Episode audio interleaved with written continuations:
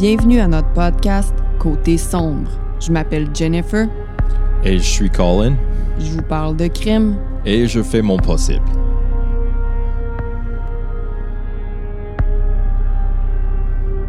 Hello! Bonsoir, Jennifer. Oh, il y a eu un délai. Allô tout le monde! Je suis un baby shark. Oui, un baby shark avec un voix assez spécial cette fois-ci. Elle est spéciale encore? Un peu oui. Ah, j'ai perdu la voix pendant une semaine. Aïe aïe, gang, t'aurais dû l'entendu. Euh, ça fait deux jours le matin. Notre fille a sauté sur Jennifer. Ça a fait Pour un la son réveiller. Tu sais, des poulet. poulets en caoutchouc, tu sais, qui fait. Mais, non, elle me sautait dessus. Genre, je dormais sur le ventre. Puis je me suis fait réveiller en me faisant sauter dessus. Fait que j'ai fait ce son-là, apparemment. identique. Incroyable. J'avais plus de voix. Fait que là, ça commence à revenir. Euh, ben, en fait, je trouve que c'est revenu, mais oui, c'est encore un peu bizarre. Mais bon, gars, c'est- Ouais, 90% c'était soit qu'on cancellait un épisode, mais je pense que ma voix est, est correcte, là. Ouais, ça va excuser sa voix. Puis on, là, f- on fait notre possible. Puis là, tu parles de, de drôle de voix, fait que je sais pas pourquoi je pense à Éric Lapointe. Puis j'écoute beaucoup, euh, je l'ai dit, les Denis de relais ces temps-ci. Puis ils disent que de- Éric Lapointe, il devrait plus s'appeler Petit Cuir, mais Gros Perfecto. Parce qu'il a l'air d'un gros perfecto. Man, au moins double XL. Les Man. liens qui se passent dans ma tête, moi, c'est. Oh man, c'est n'importe quoi. Je t'appelais dans la nuit. Oh, gang, faut pas que j'oublie. Quand c'est arrivé, tout de suite, j'ai dit à Colin, faut que je dise ça au podcast la semaine Oh, prochaine. Je capote. Tu sais, la marque de pain Gadois. Oh, god damn it, Jennifer. Désolée pour les chats. Fait que Colin, ça fait quoi? Ça fait 15-16 ans qu'il habite à Montréal, au Environ. Québec. Puis, euh, fait que là, on s'en va. On, on, on essaie de trouver un, bon pain hamburger. Moi, j'étais comme, on se pense un petit pain euh, brioché, tu sais? Puis là, Colin était comme, Hum, avec des graines de sésame. En tout cas, fait que là, on- il y avait, il y avait la marque Gadois. Puis je me rappelle pas qu'est-ce qu'on a dit. Je pense que Gadois était plus gros de quoi de même. Mais Colin, c'est là que je me suis aperçu qu'il savait pas que c'était Gadois. Lui, il me dit Ouais, on pourrait prendre les Godova. je dis ça, puis j'en morve. Godova. Il pensait que le U, c'était un V. Ouais. Puis il appelait ça Godova. Il trouvait que ça, ça- c'était comme italiano. Godova. Yeah, comme, euh, tu sais, toutes les marques de pain italiennes. Godova. Moi, j'étais plus capable. Hey, gars Villaggio, puis euh, Gadois. des affaires de même. Godova. Euh, je vais commencer tout de suite parce que l'histoire d'aujourd'hui, ça en est toute, toute une. Oh, Tabarjan. Es-tu prêt? Pas en tout. Hum. Prêt, pas prêt. Même si j'ai de l'air d'une conne avec mon saut de Baby Shark, j'y vais. Ouais. Avant de commencer mon histoire, je tiens à faire euh, des traumas avertissements. Trigger warning. On va parler de suicide. Si vous ou quelqu'un que vous connaissez avait des pensées suicidaires, vous pouvez composer le 1-866-277-3553 afin de parler à un intervenant qui vous écoutera sans jugement et avec bienveillance. 1-866-277-3553. L'histoire d'aujourd'hui se déroule en Irlande, Ouh. plus précisément à Dublin, Dublin et ses environs. L'Irlande est un des endroits où il y a le moins de meurtres dans le monde. Est-ce que tu savais ça? Je sais pas si c'est parce qu'ils sont vraiment. euh, la religion est vraiment présente chez eux, là, mais Mais c'est à cause de ça qu'il y en a des meurtres. On parle du, du IRA. ouais, mais tu sais, mettons les petits monsieur, madame, tout le monde qui habitent dans leur maison, ben ils, ils veulent faire ce que la Bible leur, leur, leur dit. Puis... Ouais, mais tu sais, les Catholics puis Protestants, Non, il y a je- une guerre euh, entre eux, tu sais. Mais bon, c'est une des places dans le monde où il y a le moins de meurtres. Une des Ben, places les plus je suis surpris. Anyway. Euh, la population de l'Irlande au complet là, est d'environ 5 millions. Puis en 2021, il y a eu seulement. Ben, seulement. N'importe quel nombre est de trop. mais en 2021, il y a eu 53 homicides pour 5 millions de personnes. Ça représente 1,06 meurtres par 100 000 habitants. Pour la même année, Montréal, qui a une population de près de 2 millions, a eu 48 meurtres, ce qui est 2,4 sur 100 000 habitants. Tabarnak. 3 Ok, millions de moins. Quand, puis- quand tu le dis comme ça, c'est comme. ah, OK. Alors, euh, le rejet et la solitude sont des émotions profondément humaines, souvent interconnectées, qui peuvent avoir un impact dévastateur sur le bien-être émotionnel d'une personne. Le rejet, qu'il soit social, amoureux ou professionnel, peut engendrer un sentiment d'isolement et de douleur intense lorsqu'on est rejeté. Peut engendrer un sentiment d'isolement ou de douleur intense. Point.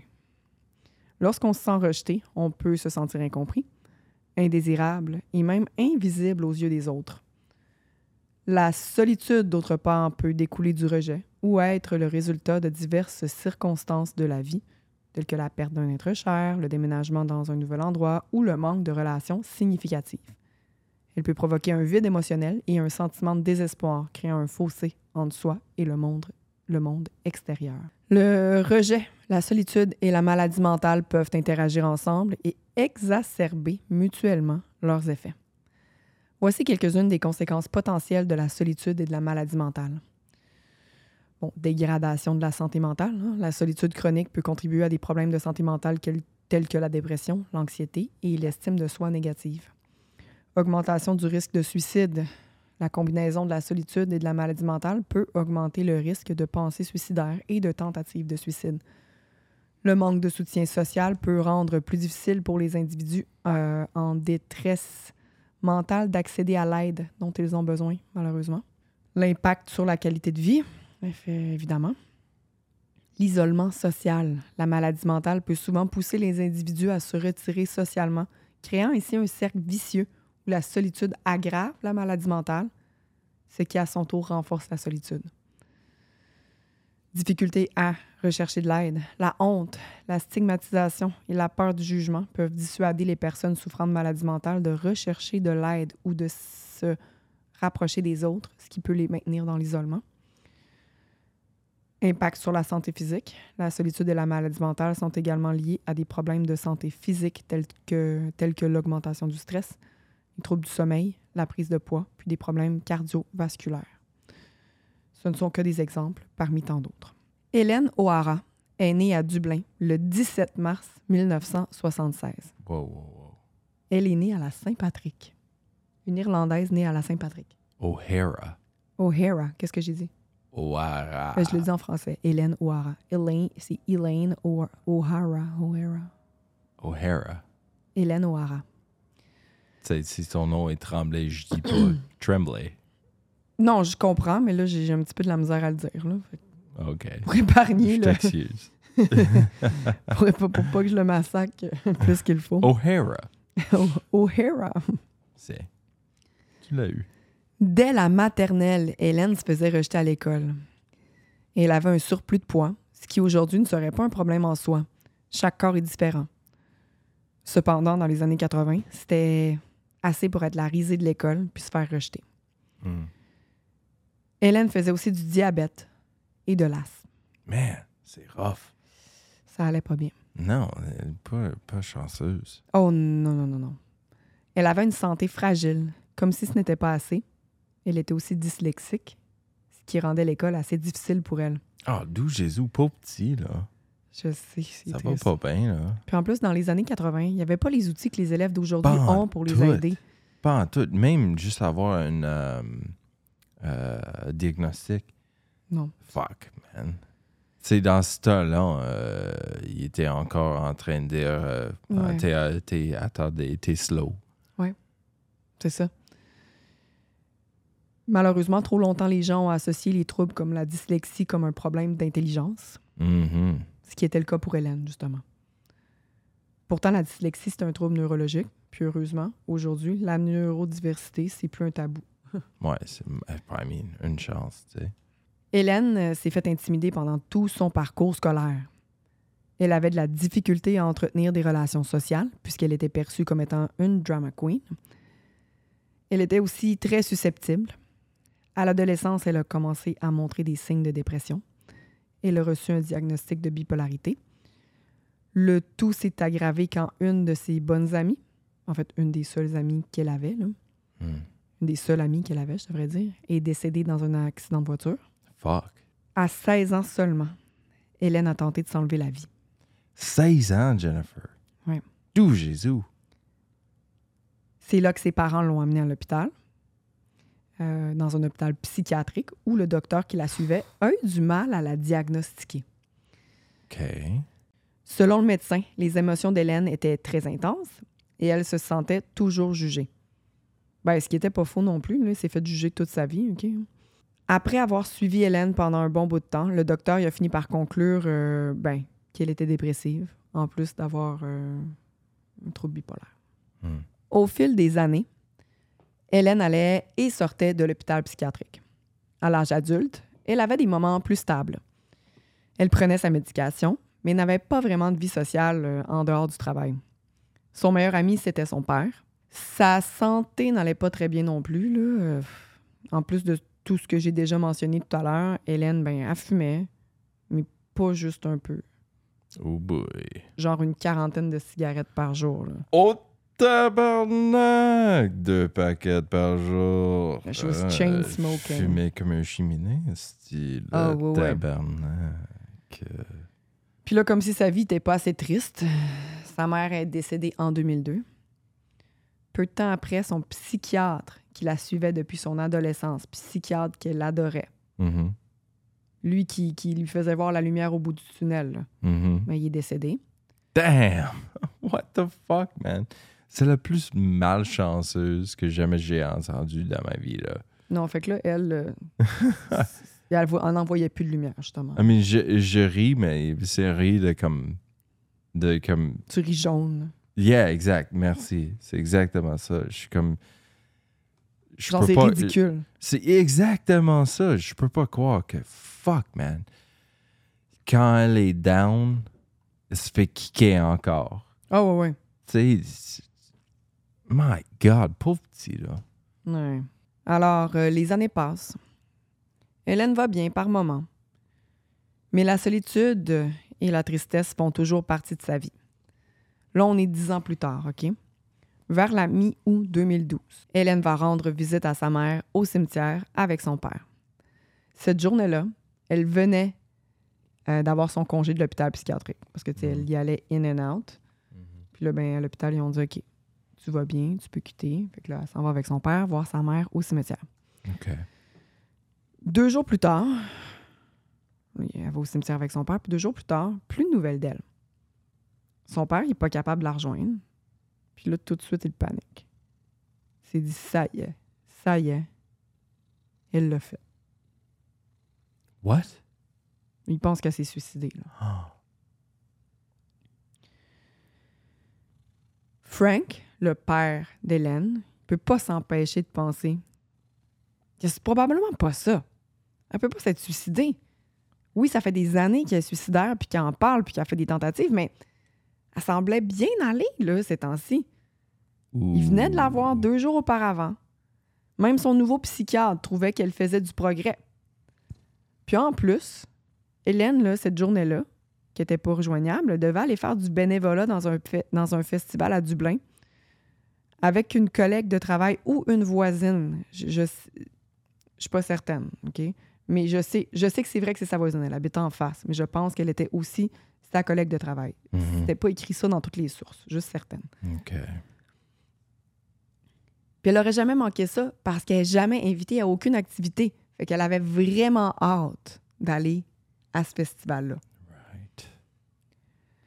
Alors là, le père d'Hélène, Frank, il contacte les gardas. C'est comme ça qu'on appelle les policiers en Irlande. Mhm. Le père, ben, il informe aussi euh, les frères et sœurs d'Hélène, hein, qui, eux, ils n'ont pas perdu de temps pour débuter les recherches. Marc, le mari de la sœur d'Hélène, il s'est tout de suite dirigé au cimetière où leur mère était enterrée. Il s'est dit, s'il y a une place qu'elle peut être, c'est là, tu sais. Boy. Puis là, il voit la voiture d'Hélène stationnée, Ah. une Fiat turquoise. Mhm. Il contacte l'assistance routière afin de débarrer les portes de la voiture parce que c'était barré. Hélène n'est pas à l'intérieur, elle n'est pas dans le coffre, elle est nulle part. Dans la voiture, il y avait par contre son permis de conduire, deux paquets de cigarettes, un GPS, un lighter, puis le phone charger d'un Nokia. OK, c'est des sortes d'affaires que tu vas pas nécessairement laisser dans le char. Tu vas les prendre avec toi, tu sais. Surtout qu'Hélène, elle n'a pas de Nokia, elle a un iPhone. Oh, weird. Uh-oh. Bon, les lieux vont faire l'objet d'une recherche approfondie, mais malgré que les professionnels aient cherché pendant deux jours, il n'y avait aucune trace d'Hélène, à part sa voiture. Mhm. Les gardas disent que si Hélène a sauté du haut d'une falaise dans l'eau, parce qu'il y a beaucoup de falaises dans ce coin-là, puis on s'entend que les policiers, après tout ce que le père a dit, sont pas mal certains que c'est un suicide. là. C'est ça, les policiers se disent que si elle a sauté d'une falaise dans l'eau, ben son corps, il allait finir par remonter, puis il allait la voir euh, dans quelques jours. Ils sont certains, justement, qu'elle s'est enlevé la vie. Tout pointait vers cette direction. La famille aussi, là, quand ils ont trouvé la voiture dans le cimetière, là, Mhm. je peux te dire que là, surtout avec toutes ces affaires dans l'auto, ils se disent Elle l'a fait. Là, les policiers ils vont fouiller l'appartement d'Hélène. Tous ses médicaments y étaient. Médicaments pour son diabète, pour son asthme, pour sa dépression, son vitiligo, son cholestérol puis son anxiété. Elle empilait, ça n'a pas d'allure, ça va pas bien. Yeah. Son iPhone était là. Elle quitterait jamais sa maison sans son iPhone. là. N'importe qui, on s'en va. On, on sort pas sans notre téléphone. là. Surtout si tu prends ton auto. C'est tout. C'est ton GPS, c'est ton manière de payer ton, ton stationnement. C'est. Ben là, on est en 2012. C'était pas aussi high-tech, mais on s'entend que... OK. Quand même. Fait que là, il, fouille, il continue de fouiller la- l'appartement d'Hélène. Puis dans un casier fermé à clé, ils ont trouvé des grosses chaînes en métal, du lubrifiant, une robe en latex, en Mm. latex, pardon, un masque à gaz, une corde, un bodysuit en latex. T'as- T'as-tu assez d'indices où je m'en vais, là? Multo salatio extra sala. Sa. Ça me fait penser à Master Bob de Grosse Pointe parce qu'on va parler de BDSM encore. Ouh. Ouh. Salas. Hélène avait un compte sur le site fetlife.com. Pour ceux qui savent pas, c'est comme c'est comme un site de rencontre, mais pour les ultra ultra Pourquoi tu sais ça? sexuels. Euh, comme les, les du monde avec des fétiches. Mais comme clin d'œil, clin d'œil, fétiche. Pourquoi je sais ça? On va regarder ça pour le coin de Colin's Corner. Alors, euh, il y a tout ça qui a été trouvé chez euh, Hélène. Puis il y a plusieurs documents de livres sur le BDSM qui ont été retrouvés, euh, dont un document ou un livre à propos du Gorian Culture. Puis là, ce type de BDS BDSM-là, je sais pas si j'utilise le terme comme il faut, mais bon, vous comprenez ce que je veux dire. Là. Le Gorian cu- Culture, c'est basé sur une relation maître-esclave, mais intense, OK? C'est un style de vie beaucoup plus intense que le BDSM traditionnel. Il n'y a pas de safe word, en, d'autres mots. là. Le consentement, c'est pas important. Ouh, ça c'est pas correct là. Le but, c'est. Ben, c'est ça. Puis le but, c'est. Ben, c'est ça peut être super dangereux. Le but, c'est que. That's it. tu Si fasses- le consentement c'est pas euh, impliqué pendant tout là, Ben non, parce que c'est la- fucking dangereux. la- la- la- l'esclave, faut qu'elle Elle subit elle à tout. subisse ce que son maître. mais à- avec aucune euh, limite, Non. c'est fucking dangereux parce que tu, tu sais jamais, tu sais, il y en a des, des malades mentaux, des psychopathes dans le monde Ben là, oui. qui vont dire Hey, je vais euh, spouter extra fort si je l'étrangle à mort, tu sais. La famille était euh, évidemment extrêmement surpris. Ils n'avaient jamais vu Hélène avec un homme auparavant. Mais bon, de mon côté, je suis pas super surprise que la famille ne le savait pas. Là. On, qui parle de sa vie sexuelle à ses parents, à ses frères et sœurs, surtout quand tu une vie sexuelle de même, là, qui n'est pas traditionnelle, mettons. Yeah, c'est pas évident. Fait qu'avec ces trouvailles-là, le père euh, Le père d'Hélène, il se, remémore quelque chose. À un moment donné, Hélène lui avait mentionné fréquenter un homme marié. Il avait comme tassé ça de son cerveau. Les gardas, eux, regardent maintenant les caméras de surveillance CCTV de l'immeuble où Hélène habitait. Des heures et des heures d'enregistrement. Puis là, ils finissent par voir Hélène quitter le soir où elle est disparue. La dernière fois qu'elle sera vue dans l'immeuble, ben finalement, c'est ça. C'est la dernière fois qu'elle va être vue dans cet immeuble-là. Ce qui est étrange, c'est qu'elle avait un téléphone dans les mains. Un autre téléphone que le sien. On pouvait voir que c'était pas un iPhone. Puis en plus, on le sait que son iPhone il est resté dans l'appartement. Hmm, Nokia, peut-être? Pourquoi elle avait un Nokia, tu sais? Mhm. Les gardas vont maintenant distribuer ben, des feuilles du type Avez-vous vu cette femme? Avec des informations, euh, la photo, puis des informations d'Hélène dessus. Ils vont faire ça euh, près de l'endroit où sa voiture a été retrouvée. Puis il y a un homme qui dit la reconnaître. En fait, il dit qu'il est assez certain de l'avoir vue, puisque deux jours auparavant, une femme, deux jours auparavant, pardon, une femme, ben, Hélène, est venue lui demander s'il y avait un pont pas loin. Puis là, le jogger, le gars, il fait son jogging, là, il lui indique le chemin où est-ce qu'il y avait un pont. L'homme va aussi dire, puis là, je cite, une des raisons pourquoi je me rappelle d'elle, c'est parce qu'elle n'a pas dit merci, puis qu'elle semblait perdue. L'homme va la recroiser plus tard sur le pont, parce qu'il continuait son jogging, puis il s'est finalement rendu au pont, puis il voulait dire à Hélène, genre, Hey, tu l'as finalement trouvé le pont, mais il s'est dit, était tellement bête tantôt que je je veux juste lui parler. Hmm. Puis Hélène, justement, elle l'a même pas regardé, elle semblait distraite dans ses pensées.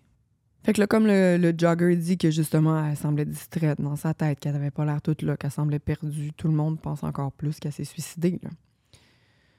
Puis là, le dossier d'Hélène va rester dans une pile, parmi d'autres dossiers, à prendre la poussière pendant un peu plus d'un an. En fait, jusqu'à ce que des pêcheurs fassent une drôle de découverte. Un sac avec à l'intérieur des trucs BDSM, comme des menottes, un ball gag, un masque en cuir. Même si c'est rien de grave, les pêcheurs, y avait un mauvais pressentiment. Ils se disent pourquoi les gens auraient mis ça là. Fait que ils les gardas. Une chance. les gardas vont justement euh, retourner dans le même coin dans l'espoir de trouver autre chose, pouvant leur donner plus de détails.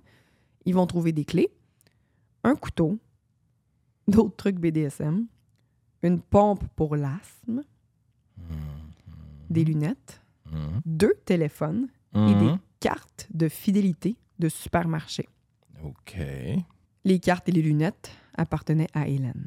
Pendant ce temps-là, pendant qu'il y a des gens qui trouvaient euh, le sac à dos dans l'eau, dans un canal, il y a une femme qui se promenait avec son chien dans les bois, non loin de chez Hélène. Chaque jour, son chien lui rapportait des os. Bones.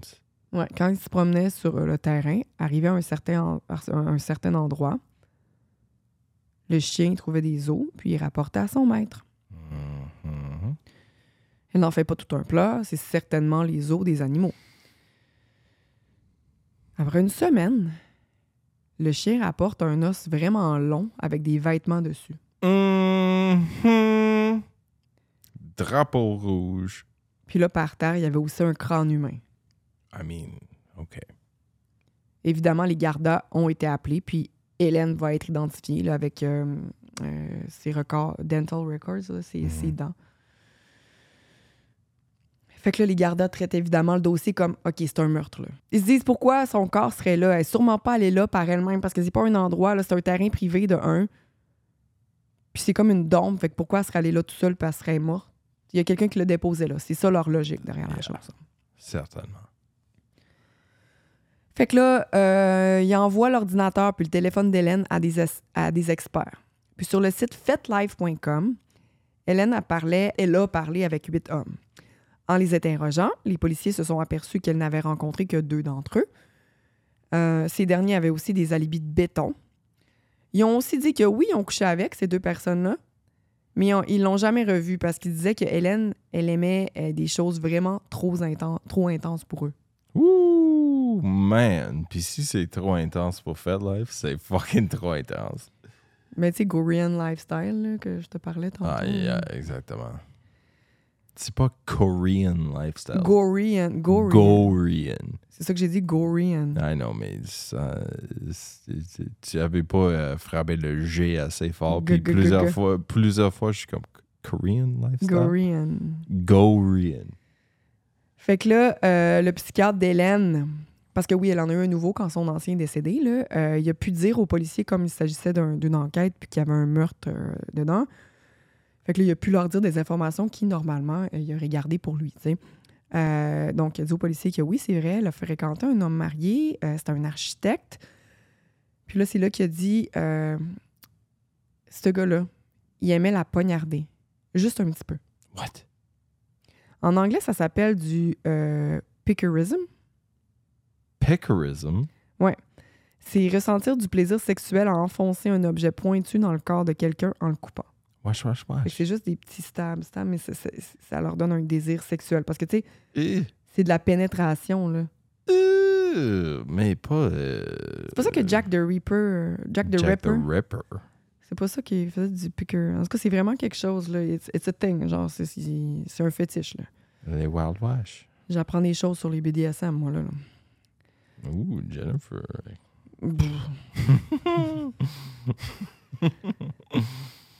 Fait que là, les gardas décident de regarder les CCTV à nouveau. Après tout, ça fait plus qu'un an là, que l'enquête euh, a été mise sur pause. Fait que là, peut-être qu'ils vont voir des choses qu'ils n'avaient pas remarquées avant. Comme justement l'architecte. Puis oui, en regardant les CCTV, il voit qu'un homme vient rendre visite à Hélène à plusieurs reprises. Mais l'homme, là, il sait qu'il y a des CCTV. Fait qu'il est toujours en train de se cacher le visage à chaque fois qu'il la visite. Il fait clairement exprès, là. C'est pas accidentel. Quand il est dans l'ascenseur, il tourne le dos à la caméra. Ultra suspect. L'homme, il avait le même sac à dos trouvé que, que, que les pêcheurs ont trouvé. Les gardas demandent maintenant aux professionnels de fouiller dans l'ordinateur d'Hélène, encore une fois. Au peigne fin, cette fois-ci. Puis là, ils trouvent un contrat d'esclave. What? Un contrat d'esclave? Les... Ça date de quand? Mais 2012, j'imagine que... Je sais... euh, OK, c'est I fucked mean, c'est quoi la dernière fois que tu as entendu d'un contrat d'esclave? C'est fucked up, le, le- ce style de vie-là, quand t'es un maître et t'as des esclaves, là. C'est fucked up. Yo. I mean, on veut pas faire du euh, king shaming, mais quand ça implique comme aucune limite, pas de, de, de euh, consentement, C'est peut-être pour se protéger aussi, tu sais, dire euh, tu peux pas me, me poursuivre parce que t'es consentante finalement à, ce que je te fasse n'importe quoi. ouais, tu sais, en train de, de dire que n'importe quoi que, qui arrive, je suis down avec ça. Puis, ouais, yeah. Mm, mm, mm. Alors là, euh, les métadonnées du document indiquent que ce document-là provient d'un autre ordinateur, puis que la personne qui a fait le contrat avait comme nom d'utilisateur A&D Wedgehurt. C'est une firme d'architectes. OK. Bingo. C'est là qu'ils ont pu retrouver l'architecte Graham Dwyer. Graham Dwyer. Ce gars-là ressemblait exactement à l'homme vu sur les caméras. En fouillant sa maison, ils ont trouvé des vidéos de lui avec Hélène. Elle portait un ball gag, puis il la poignardait. Dans le lit d'Hélène, il y avait du sperme qui sera identifié comme étant celui de Graham. Graham avait un téléphone Nokia, comme celui d'Hélène. C'était voulu. Ces téléphones-là, c'était leur téléphone d'esclave puis de maître. C'est avec ça qu'ils se contactaient. Oh shit. Voici quelques messages textes qui ont été envoyés par Graham à Hélène. OK? OK. Alors, Graham Master, je veux entrer mon couteau dans ta chair pendant que je suis excité. J'aimerais poignarder une femme à mort. Hum? Poignard, viol, mort. Ben là, c'est plusieurs messages textes différents. Il n'a pas envoyé ça tout d'une shot, mais c'est fucked up. Je suis ton tueur secret. J'ai une terrible envie de te violer, de te poignarder, puis de te tuer. Elaine, bien qu'elle était dans le BDSM, elle a dit. ah, Parce que elle puis, elle puis Graham, ils se sont vus pendant un bout, ils ont arrêté de se voir. Puis là, ils revenaient de, re- de recommencer à se voir. Puis, il était, euh, avant, elle acceptait de se faire poignarder un petit peu. Là. Ou plutôt, elle sentait qu'elle avait comme pas le choix pour se faire accepter. Mais euh, maintenant, elle lui avait répondu à un moment donné qu'elle était plus vraiment fan du sang. Elle en avait assez. Elle voulait une vraie, elle voulait une vraie relation, une famille. Puis à la fin, elle lui a répondu euh, Je suis une humaine, j'ai de la dignité. Elle était plus dedans, là, esclave maître. là. Graham lui dit même à un moment donné s'il t'arrivait quelque chose, qui est au courant qu'on se voit? Graham, dans le fond, là, il a euh, invité Hélène, Hélène dans un. près du cimetière euh, où sa mère euh, s'est- s'est- est enterrée. Il lui a donné rendez-vous dans les bois. C'était calculé pour que ça ait l'air qu'elle se soit suicidée. Il savait qu'elle allait la tuer. Il savait qu'elle qu'elle allait faire. C'est pour ça qu'elle avait son Nokia, parce que dans le fond, elle contactait son maître. What the fuck? Ils, euh, ils ont fait leur petite affaire quelque part dans le bois, puis là, ou dans sa voiture à lui. Là, juste ça, je le sais pas. Ouh, Jésus, Jennifer? Puis il l'a poignardé à mort. Ah! Après un, un procès de deux mois, Graham a été condamné à la prison à vie. I mean, avec raison. Fucking sale douchebag. C'était ça mon histoire d'aujourd'hui. Oh, Jennifer. Ouh, ouh, ouh, ouh. Multo salacio. Cette femme-là, elle a pas eu de chance du début à la fin. là. Non, man. Elle arrêtait pas de se faire chier dessus par la vie, l'univers en général.